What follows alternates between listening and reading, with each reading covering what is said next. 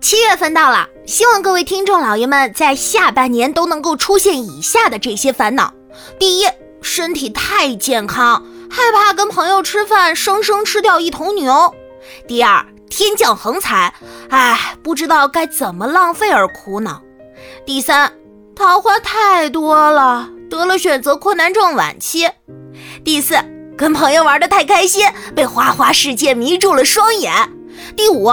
再也遇不到杠精，担心他们是不是真的遭了报应。欢迎光临，请讲段子。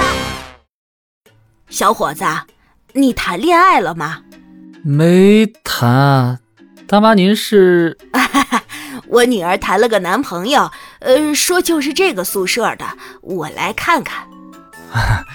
大妈，我们宿舍六个人。为啥就问我呢？只要不是你，我就放心了。哎，这是闺女给我发的父亲节红包，你怎么给领了？没有我，你能当父亲？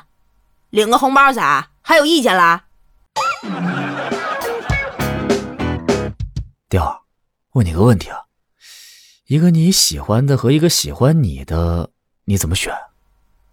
呃，这问题一下把我给问懵了，我就觉得他仿佛在问一个一无所有的乞丐：平时喜欢住海景别墅还是四合院？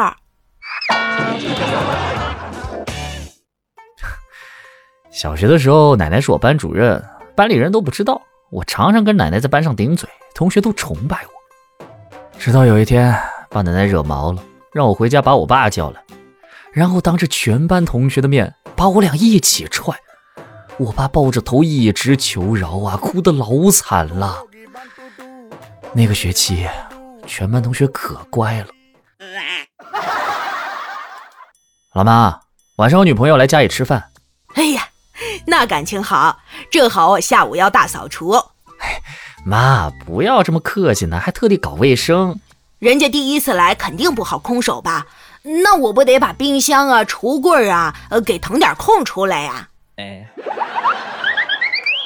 雕啊，你看天气这么好，别老宅在家里，多出去走走。爸，大中午的，你知道外面太阳多大吗？